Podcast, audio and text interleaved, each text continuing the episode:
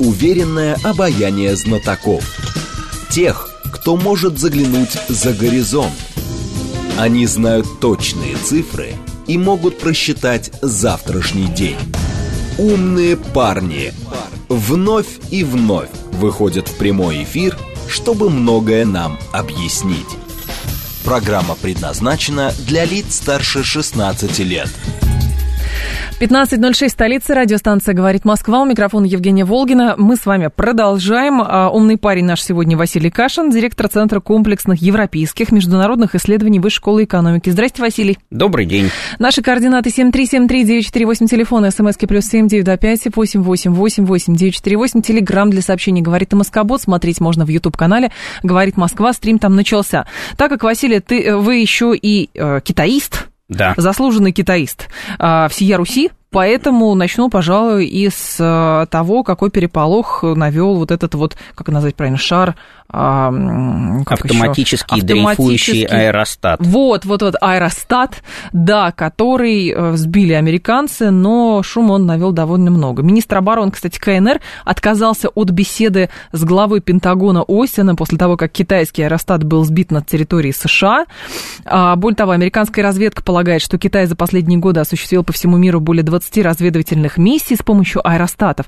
А что здесь действительно удивительного с учетом того, что те же самые американцы если я не ошибаюсь, и в период холодной войны, и в период э, Второй мировой войны, они, в общем, это активно использовали или, по крайней мере, пытались. Ну, э, Соединенные Штаты имели длительную программу применения аэростатов над территорией Советского Союза. Она началась где-то еще в конце 50-х годов, и последний аэростат был запущен над Советским Союзом в 1983 году.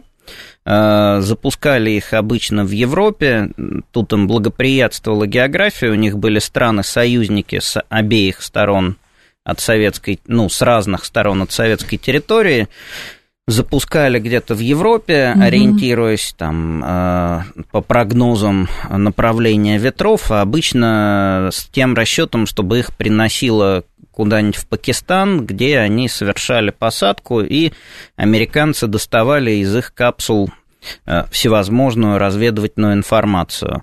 Э, значительная часть аэростатов при этом терялась, сбивалась э, советской системой ПВО или просто улетала не, не туда, но, тем не менее, их продолжали применять.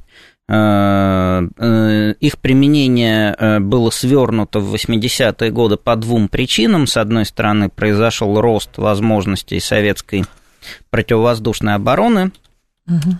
по борьбе с аэростатами, а с другой стороны, произошел серьезный прогресс в развитии разведывательных спутников. Они, по крайней мере, могли уже теперь закрывать потребности в Э, в фотоинфор... Э, фотографиях высококачественных земной поверхности. Э, но, тем не менее, ряд преимуществ у аэростатов как угу. у средств разведки есть. Они летят в атмосфере, могут, например, использоваться для сбора различного рода проб, там, воздуха, каких-то там тонких излучений, каких-то там замеров.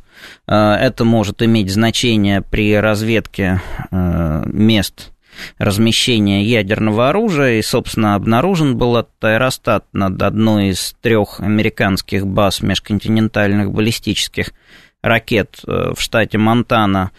Еще одно преимущество это то, что Время полета спутника всегда известно заранее, точно, но неизменно. А время полета аэростата спрогнозировать сложно. Вот. И когда сами американцы запускали аэростаты, да, их вот стандартным оправданием было то, что это метеорологический аэростат, сбившийся с курса. Это не значит, что китайский аэростат непременно был э, разведывательным, мы не знаем этого, да, но угу. это вполне выглядит вероятным. Что это был просто метеорологический какой-то. Э, ну, это прибор? мог быть метеорологический, но я думаю, что скорее это все-таки был разведывательный, разведывательный аэростат или аэростат двойного назначения. Но интересно, что ничего, наверное, страшного бы не случилось, если бы Аэростат покинул территорию США, полетел бы дальше над Атлантикой, там, Евразии достиг и так далее, вернулся бы в Китай, в конце концов. Но мы же понимаем, что американцы просто так, такого даже, они же восприняли это как демарш определенный. Они восприняли это как унижение. Как унижение, да. Это, от, кто наш, из наших слушателей говорит, что это ответ за Нэнси Пелоси. Ну, это, Но выглядит странным тоже немножечко. Это, это не ответ, это э, просто нормальная практика. Китайцы, судя по тому, что вот сейчас опубликовано, начали запускать аэростаты давно. Ага. Сделать с ними американцы особо ничего не могли. Они и с этим ничего не смогли сделать. Ну как, Я... они же сбили его потом. Ну, они его сбили, когда он уже вышел за пределы территории США и, э, видимо, он всю свою информацию успел передать, поскольку, в отличие от аэростатов времен Холодной войны, которые за записывали все на пленку, и их надо было э, именно достать, там, угу. принять эту капсулу и пленку э, привести в порядок. Эти аэростаты, они, я думаю, что все по спутниковой связи в реальном времени передают прекрасно. То есть он свою функцию в любом случае выполнил, прошел над всей территорией США. Э, сбить они его, судя по тому, что мы знаем, пытались, то есть то, что они говорили, что сознательно не сбивают, угу. это было явной ложью. Э, вот, но смогли это сделать приемлемым и безопасным для себя образом только когда он уже оказался над морем, вероятно, снизился до какой-то степени, там, э, э, и, но, но, повторюсь, уже выполнил свою задачу. Э, до этого они у них летали, американцы вообще не, не придавали этот факт огласки, видимо, чтобы не терять лицо. И я думаю, что китайцы и в этот раз считали, что раз все и так работало, почему бы, да, почему бы не запустить аэростат еще раз? Вот запустили, ну, нехорошо получилось, слишком долго он болтался, там э, слишком как-то это стало достоянием э, гласности, наложилось на внутриполитическую ситуацию в США. Трамп э, там поругал Байдена, там какие-то влиятельные люди угу. из Конгресса его поругали, и чтобы не было потери лица, вот пришлось визит отменять и так далее. Ну и китайцы, они со своей стороны не считали нужным как-то уступать, да, там в, в этой ситуации они ответили своей жесткой риторикой и, в общем-то, там своими дипломатическими шагами. Но а, с точки зрения именно средства ну, наверное, как это, технология двойного назначения все-таки можно к этому отнести это, такие сооружения, угу. такие машины, как правильно назвать. Угу. Вот, а, а, воздушные аппараты. Насколько это эффективно а, вот сейчас? Потому что, ну, если американцы так э, были взбудоражены, очевидно совершенно, что они попробуют, ну, не знаю, там, ввести, ввести какие-нибудь санкции. Ну, э, вообще у Китая большая история э, развития военной аэростатной техники. Ага. В новейший период она началась, кстати, с сотрудничества с Россией. Им были переданы технологии, образцы э, наших аэростатов, но это были не воздушные шары для запуска над чьей-то территорией, это были привезные аэростаты российские, которые были в состоянии висеть на большой высоте и нести на себе Э, комплекс э, радиолокационной аппаратуры для угу. отслеживания на большом расстоянии низколетящих целей. Э, эти комплексы российского происхождения китайцами используются до сих пор, создают свои аналоги. Параллельно у них начались гигантские совершенно проекты, футуристические такие, по созданию огромных высотных дирижаблей. Это угу. тоже есть, это летает, это было недавно зафиксировано гигантское такое воздушное судно в районе Филиппин. А, это напоминает какие-то футуристические советские проекты, которые появлялись еще в конце СССР. Вот о них там любил в свое время там журнал «Техника молодежи» писать, вот там огромный дирижабль, э, у которого верх занят панелью солнечных батарей, и он может там какое-то безумное количество времени болтаться там в воздухе. Высоко. Да, на огромной высоте. И вот э, там Юаньмен, по-моему, называются вот эти дирижабли. И вот одно из проявлений – это программа применения аэростатов. Это э, и метеорологические, безусловно, научные исследования, но, безусловно, они э, имеют свой потенциал в качестве военного э, назначения, разведывательных, да? разведывательного да, инструментов. И они, видимо, так и используются для широкого набора для решения широкого набора задач.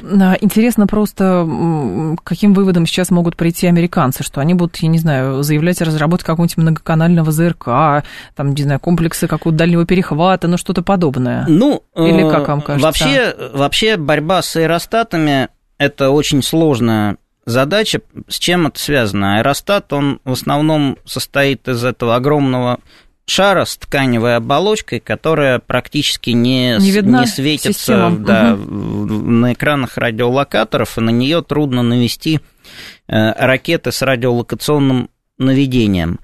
Э, висит он где-то обычно на высоте сильно больше 20 тысяч метров, э, и это выше, чем э, рабочий потолок современ... большинства современных истребителей. Надо отметить, что истребители 60-х и 70-х были более высотными, то есть там какой-нибудь советский Су-15, он мог забраться на нужную высоту зачастую, там, угу. и этот аэростат расстрелять. И в этом отношении он э, там э, мог чувствовать себя получше, чем какой-нибудь ультрасовременный там э, F-15И там, или что-нибудь uh-huh, такое. Uh-huh. Но как, еще одна проблема – это наведение на, на них. То есть можно навести, скорее всего, только ракету с инфракрасным наведением, такое его избили. И еще одна проблема – это то, что Аэростат – это огромная емкость, которая внутри обычно аэростаты и дирижабли разделены на такие отсеки. То есть дырка в одном месте, она ведет к тому, что он только теряет часть подъемной силы, и даже несколько дырок – будут означать, что он будет постепенно терять этот свой гелий, которым он наполнен, и куда-то улетать в непонятном направлении. Не просто рушит, он не рухнет. Он мгновенно не рухнет, его надо разорвать, чтобы на части. То есть это вот если его из пушки расстреливать, это трудно, или если осколков мало. Поэтому, видимо, его и не взрывали, не, не, унич, не уничтожали над территорией США. Вот Э, после первых провалившихся попыток, потому что боялись, что если вот самолет доберется до него все-таки и расстреляет, то эти дырочки будут просто, и он куда-то там, э, выпуская газ, улетит в непонятном направлении, и непонятно где э, свалится, и непонятно кому на голову.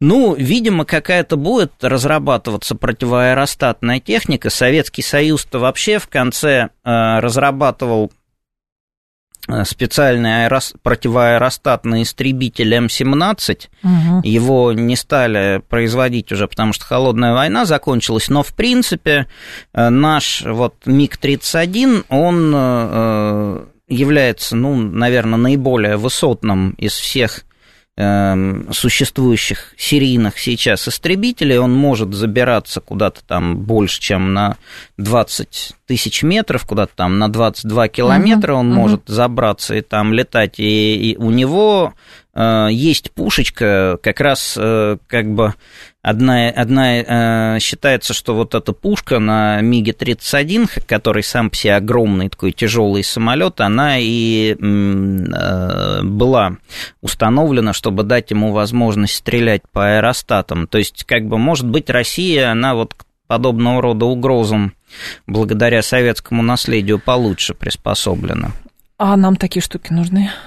Ну, э, свои аэростаты, э, ну, в принципе, как бы начать свои аэростаты запускать над США и Европой, ну, наверное, это был бы такой сильный шаг, который вызвал бы, наверное, какую-то э, реакцию, э, реакцию со ну, стороны на, наших партнеров. Да. Но, с другой стороны, поскольку они сейчас над нашей территорией пока ничего не запускают, ну, может быть, это имеет mm-hmm. смысл придерживать. У китайцев-то есть проблемы, они э, над, над континентальным Китаем как таковым вроде бы ничего не летало, там, годов э, с 70-х, а э, даже с конца 60-х. А вот как бы в Южно-Китайском море над водами, которые китайцы считают своими, вот это все, все там есть. Иногда там демонстративно могут над контролируемым китайцами островом э, пролететь. Был пролет над Э, китайским островом в Южно-Китайском море.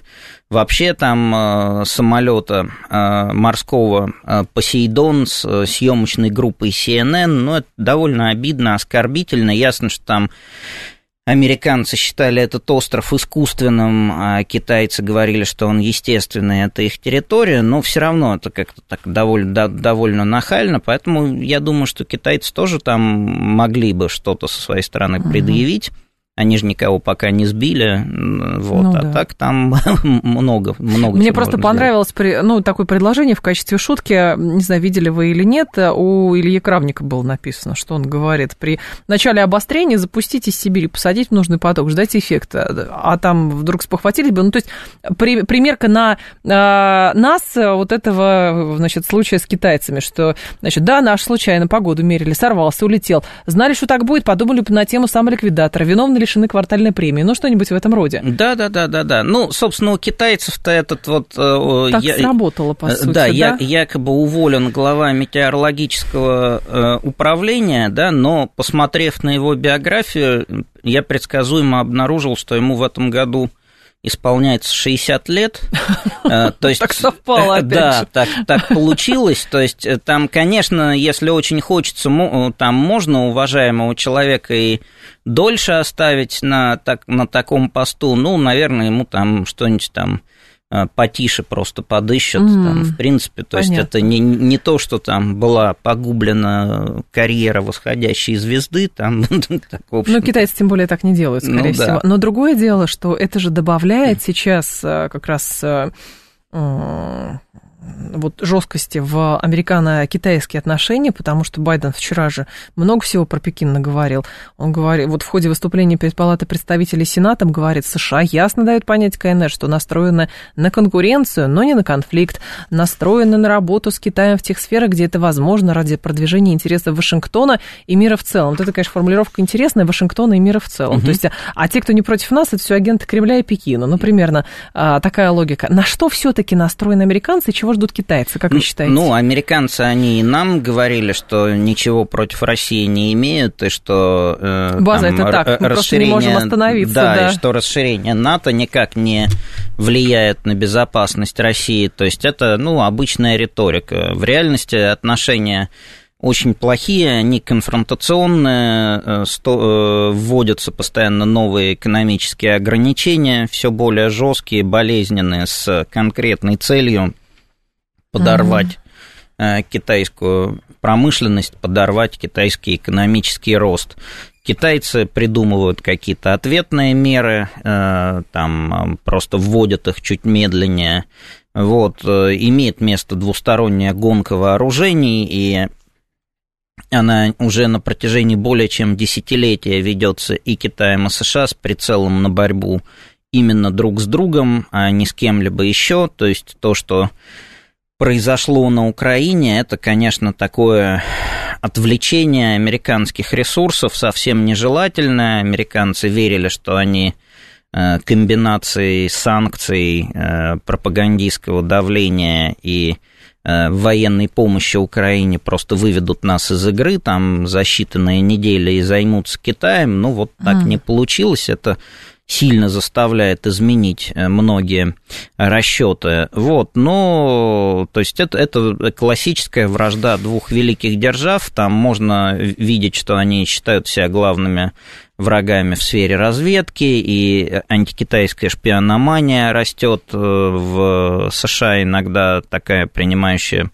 российский характер, когда начинаются разговоры о том, что каждый китаец является чуть ли не агентом разведки или должен вообще рассматриваться как угроза э, с точки зрения шпионажа просто потому, что он китаец. Ну, то есть охота на ведьм во всей красе. Да, да, то есть это все вот имеет место, и там э, жесткий очень прессинг со стороны ФБР американских ученых, которые имеют проекты в китайских университетах, э, там, э, и если там человек забывает что-нибудь задекларировать, даже если он занимается фундаментальной наукой, а не чем-то еще, то его там начинают на допросы таскать, там и дело могут завести. То есть все довольно далеко уже зашло. Э, на этом фоне можно говорить там все что угодно, но Э, там как бы отношения находятся там, где они находятся, и э, вот эта э, изумительная история с шариком, она как бы вот просто явля... показывает реальность. Добавляет. Да.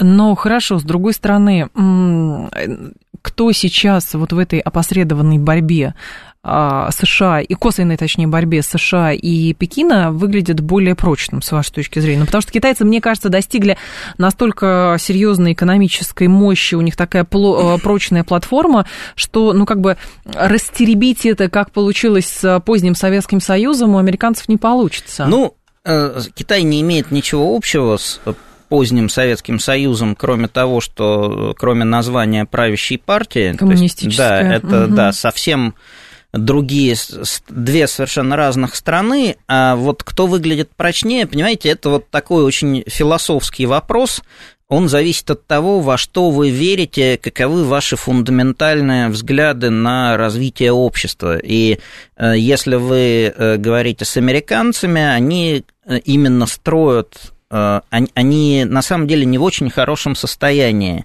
Да, они тактически там по множеству направлений проигрывают, но их уверенность в их успехе строится на вере в их, системе, в их систему, что э, в долгосрочном плане э, наша система, она обеспеч... Э, обеспечивает экономический рост, обеспечивает инновации, дальше начинаются выдранные угу. перечисления выдранных из контекста э, каких-то китайских трудностей и перекосов, начиная с плохой демографии, э, там, уменьшающегося стареющего населения, плохой экологии, э, такой довольно э, примитивной, жесткой э, э, политики в сфере идеологии управления э, СМИ, но, с другой стороны, китайцы точно так же могут, да, там, как бы вот этих мест там узких в Америке, их еще больше. Это и там безумный госдолг, и сокращающийся средний класс, там, и наркомания, преступность, и угу там упадок институтов. То есть это, это же у, у обеих сторон есть такие длинные списки, там, методички, да, вот почему... Конечно, где почему, можно бить. Да, почему другая сторона должна рухнуть под влиянием, собственно, по, по, по, под тяжестью собственных преступлений, да, там. Угу. В, в реальности эта борьба может продолжаться очень долго. А, ключевым фактором, который предопределил а, гибель Советского Союза, как уже это совершенно ясно, были не какие-то там гениальные шаги США или не какие-то там Э, э, провалы Советского Союза по каким-то направлениям технологии или даже экономики, а просто тот факт, что э, советская элита с определенного момента была заинтересована в демонтаже советского государства и социалистической системы. И mm-hmm. она как бы организованно все это демонтировала, распилила на части и начала жить припеваючи там за счет этого.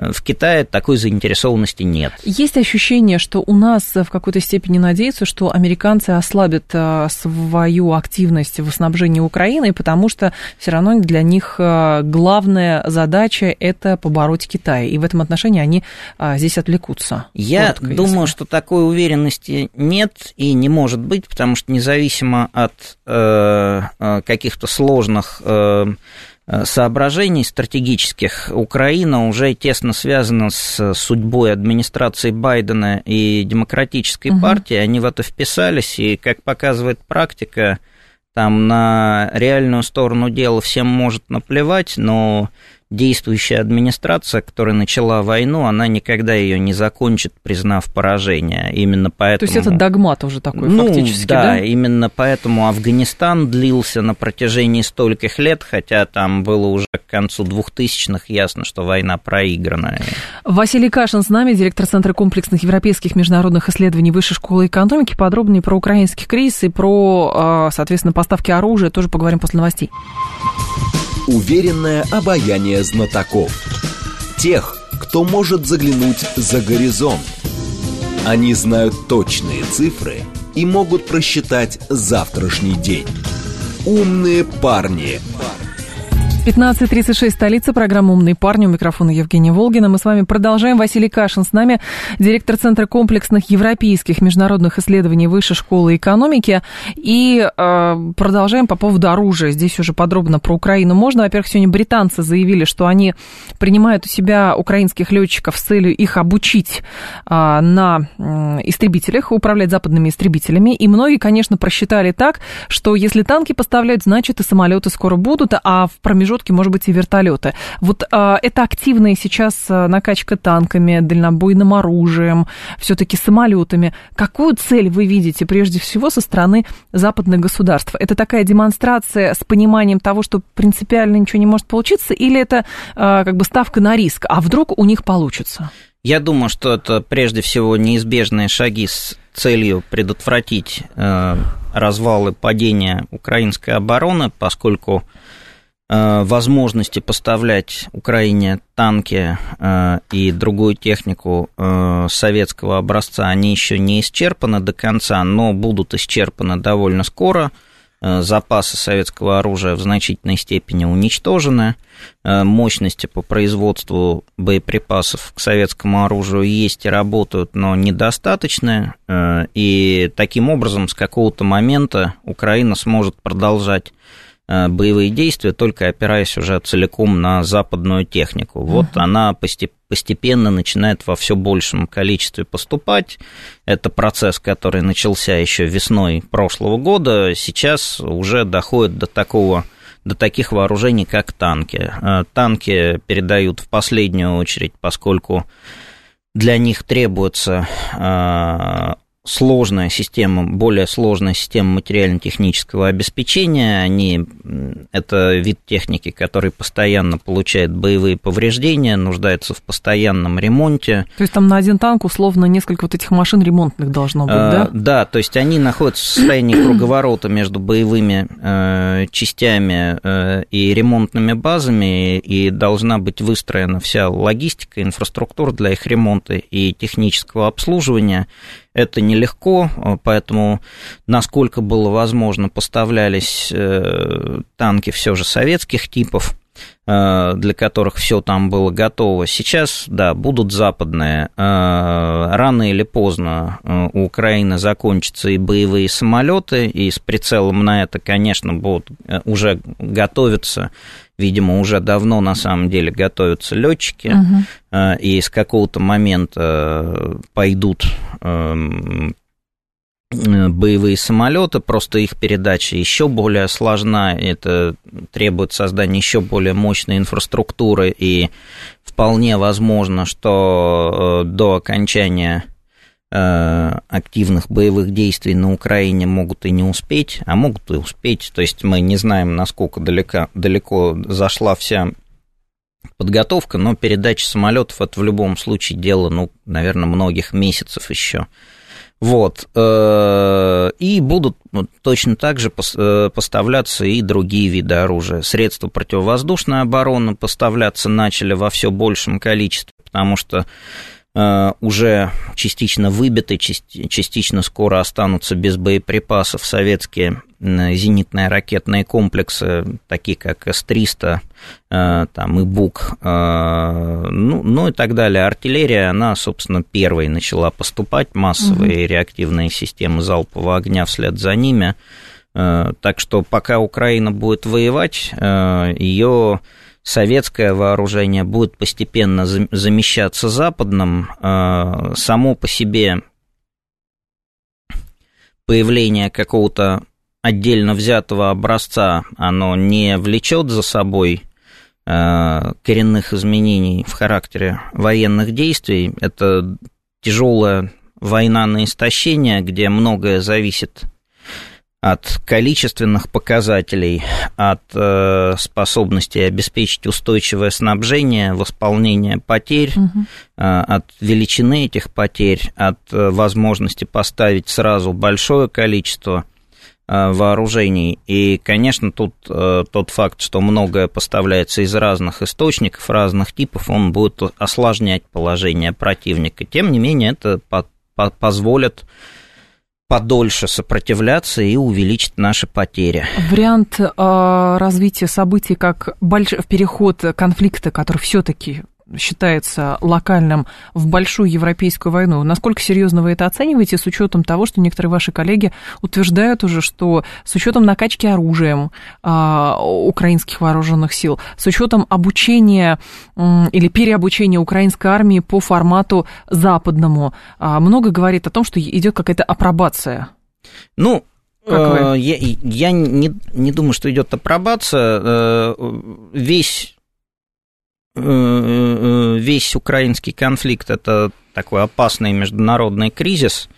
И Один э, сплошной казус были. На всем его протяжении войну. будет присутствовать угроза его перерастания во что-то большее. То есть там в любой момент может произойти тот или иной инцидент, там и с залетом как, каких-нибудь, допустим, боеприпасов наших или чего-то на территорию НАТО, и с какими-то ударами Э, вглубь там, нашей территории, это приведет к эскалации. Там угроза эскалации, в том числе ядерной эскалации, присутствует. Все время фактор ядерного оружия, он угу. учитывается обеими сторонами. То есть э, это, это опасные времена, но все же э, базовый такой сценарий, на мой взгляд, это то, что прямого столкновения вооруженных сил России и НАТО не произойдет будет э, продолжаться в течение существенного времени война на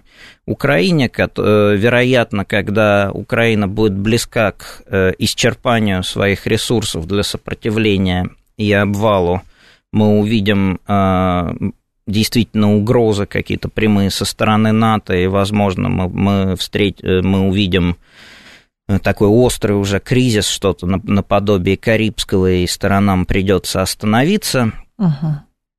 Ну и, вероятно, после этого мы сможем прийти к какому-то варианту перемирия на Украине. Почему сейчас э, тема действительно с э, ядерным оружием на фоне того, как это происходило летом и осенью, все ждали прям вот, вот оно сейчас, но мы понимаем, что есть, э, конечно, с одной стороны, накачка информационная, безусловно, но она же тоже неспроста, то есть это манипуляция в целях чего-то.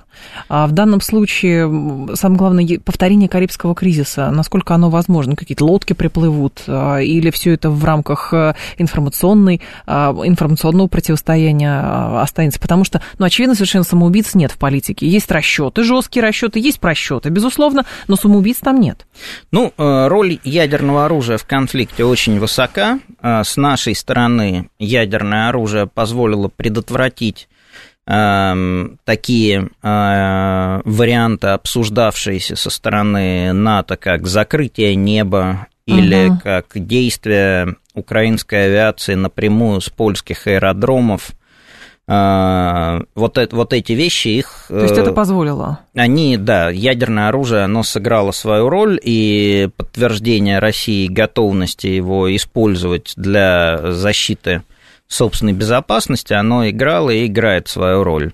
Угу. С другой стороны, э, противник также использует этот фактор – Э, с одной стороны, э, ядерное сдерживание позволяет им использовать, э, спокойно использовать Польшу и Румынию как безопасные базы для снабжения вооруженных сил Украины, это тыл угу. вооруженных сил Украины. Во-вторых, они, они приписывают России Э, стремление э, применить ядерное оружие на Украине э, в рамках своих усилий по изоляции России на международной арене, а именно по подрыву отношений России с развивающимися странами, напрямую не вовлеченными в конфликт. Вообще мы видим постоянные вбросы там, в публикации западные тезисы о том, что вот мы раньше боялись чего-то поставлять, а сейчас мы э, чего-то там, мы, мы видим, что Россия никакие красные линии свои не защищает, то есть это провоцирование нас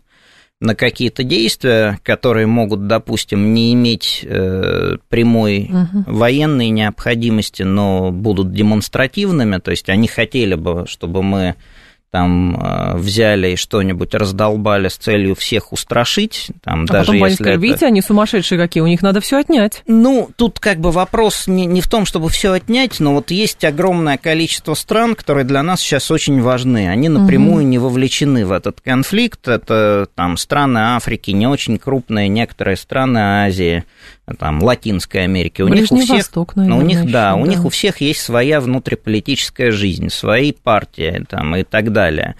Э, они не зависят напрямую не от нас, не, э, а от, от нас, они не слушают напрямую США, но если мы начнем делать какие-то вещи, которые уж слишком нарушают э, любые какие-то условности, то с учетом их собственных внутриполитических там, каких-то факторов это может привести к усилению нашей изоляции, поэтому действовать надо ровно, ровно настолько, насколько есть э, прямая э, военная целесообразность. То угу. есть, э, и тем более не может быть и речи о применении ядерного оружия в условиях, когда мы имеем все возможности выиграть при помощи обычного, обычного оружия. оружия. То есть во многом это все-таки продиктовано манипулятивными целями.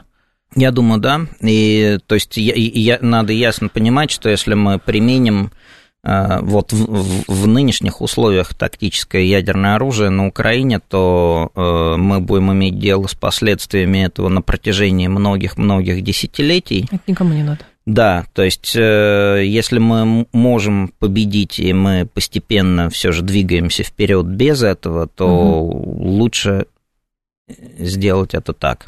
А, история с леопардами. А, с этими танками и то, каким а, образом а, выглядит сейчас э, Германия, это действительно попытка окончательно вбить клин в российско именно немецкие отношения, на что была сделана ставка, особенно даже и в позднем Советском Союзе, и после распада Советского Союза, то есть вообще любые мостики убрать? Вы знаете, моя лично как бы точка зрения... Да, пожалуйста. А? Пожалуйста, Она пожалуйста, состоит конечно. в том, что э, вот эти российско-немецкие отношения, это партнерство и возможность этого партнерства, это была огромная иллюзия и трагическое заблуждение всей нашей внешней политики постсоветской, Серьезно? как и вообще ставка на отношения с Европой как с неким другим, там, более э, продуктивно настроенным по отношению к нам Западом, э, тема с э, э, поставками танков, она раскручивается очень сильно в пропагандистском ключе, угу. там, главным образом для того, чтобы повлиять, поднять там, боевой дух украинской стороны, вновь внушить российской, часть, части российского общества мысль о безграничности ресурсов там, Запада угу. и бесперспективности войны. В реальности это нет никаких причин для такого, э, для такого шума, потому что поставка там немецких гаубиц э, современных, этих Panzerhaubitze 2000, которая произошла еще там летом прошлым, угу. или немецких модификаций реактивной системы залпового огня М270, которая, ну, фактически более тяжелый аналог Хаймарса, это были более э, более существенные шаги, которые при, при, привели к, наверное, большим, э, большему эффекту на поле боя, чем могут привести в будущем поставки танки. танков. Э, ну, теперь они передают танки. Да, они, это было предсказуемо, что они э, будут передавать все новые и новые виды оружия просто потому, что они сделали ставку на э, наше истощение в войне и не могут уже отступить. Угу.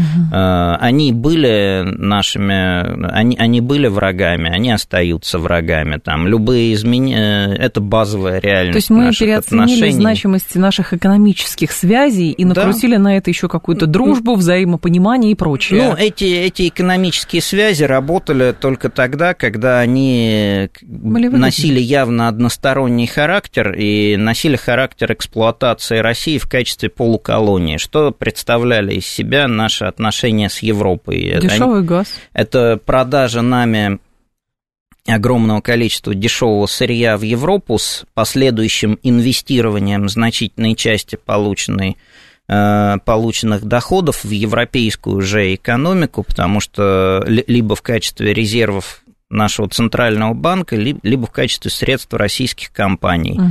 То есть это, это, это отношения, которые очень мало что давали нам, но очень многое давали им. И они хотели их закрепить э, в рамках этого конфликта, рассчитывая, что мы рухнем под влиянием санкций за первые 2-3 Э, там, за первые 2-3 месяца войны. Э, теперь эти отношения разрушены, и это огромное благо, и не дай бог их когда-нибудь восстановить в, прош... в прошлом виде. Серьезно? Это было бы самой настоящей катастрофой, и э, мы и возник должны... бы вопрос, а ради чего тогда все это было? Да, и мы да, угу. должны радоваться тому, что этого никогда больше не будет. По крайней мере, Э, э, столь же чудовищный вывоз капитала и столь же чудовищная э, эксплуатация со стороны наших азиатских партнеров будет менее вероятно, просто потому что там нету таких условий для э, смычки такой э, глобализованной части российской элиты. И местной элиты есть серьезная Э,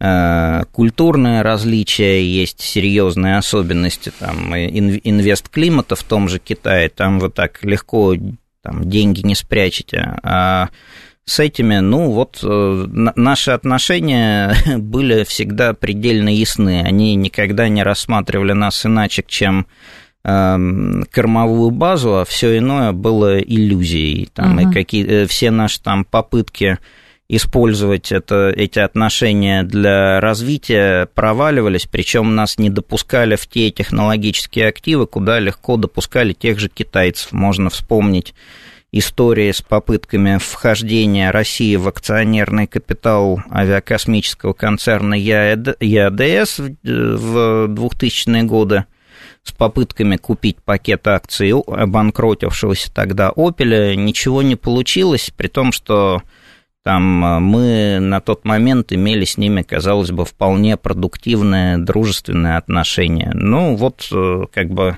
Китайцам можно было это делать, нам нельзя, потому а что... Как вы сейчас видите тогда задачи, каким вы видите задачи России с целью развития именно вот как бы своего места в геополитике? То есть пока, честно говоря, на протяжении этого года а, у меня сложилось впечатление, что есть определенное метание. Есть одна сторона, которая говорит, сейчас все закончится, надо что-то сделать, и будет как по-прежнему. Другая сторона говорит, нет, все, с Западом порвали окончательно, мы теперь в объятии Китая и так далее. Четвертый говорит, подождите, никаких объятий быть не может, надо, долж... надо как-то по-другому, потому что иначе получится, что мы меняем, э, но остаемся при этом в исходной позиции. Ну, я думаю, что э, у госаппарата российского есть понимание, что возврата назад нет. Э, к сожалению, встречаются еще иллюзии о возможности возврата назад, там, участия общества, угу. участия бизнеса, но я думаю, они тоже скоро уйдут. Конечно, недопустимо менять э, зависимость от, э, а, одной, от одного экономического центра в виде Евросоюза на зависимость от другого центра, там, э, например, Китая.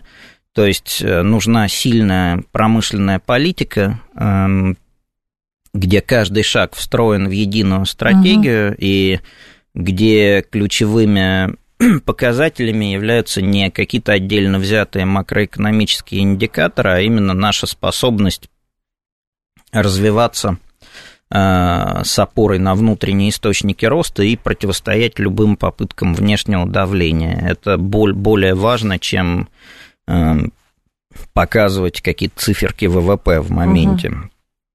И э, я, я думаю, что к этому мы идем. А, э, э, но, наверное, это стоило бы государству более ясно сформулировать в качестве какой-то четкой стратегии, четкого набора целей и ориентиров. А какова перспектива БРИКС? Ну, БРИКС, он и будет существовать как э, такой клуб э, крупных развивающихся стран, которые заинтересованы солидарно выступать по отдельным вопросам глобального управления. Против э, США или нет? Это даже не против США, просто отражая позицию развивающегося мира по широкому набору вопросов, там, там где эти позиции отличаются от позиции и США, и Европа от позиции развитых стран. Это и вопросы э, экологии, вопросы угу. мировых финансов, э, вопросы мировой торговли. Э, это хорошее, хорошее пространство для координации, при этом интересы многих членов это, это, этой структуры остаются разными, сами страны зачастую очень разные. Ну, там Э, Бразилия там, и Индия, или Бразилия и Китай, это все-таки такие разные совсем реальности, э, э, хотя там отдельные общие интересы и позиции у них могут быть. И мы, я думаю, что так и будем развивать этот клуб, постепенно расширять его, но чем-то более таким оформленным он не станет. Ну вот Шанхайская организация сотрудничества, с другой стороны, это вот, да, может быть может выйти на новый такой мощный этап в ну, развитии. Это, ну, здесь просто интересно, что у нас преподносят БРИКС, ШОС, как именно структуры, которые будут бороться с глобальным Западом и разрушать постепенно вот эту западную гегемонию. Ну, бороться они ни с кем не будут, и более того, это видно, что участники обеих структур, они тщательно избегают э, акцента на то, что они э, с кем-то, с кем-то будут бороться. А другое дело, что самим фактом своего существования и самим фактом выдвижения инициатив, создания форматов сотрудничества параллельных, они ограничивают гегемонию Запада. Василий Кашин был с нами, директор Центра комплексных европейских международных исследований Высшей школы экономики. Василий, спасибо, ждем вас снова. Спасибо вам. Далее у нас рубрика «Русский язык», потом новости, потом Юрий Буткин. До завтра с вами прощаюсь. Всем хорошего вечера.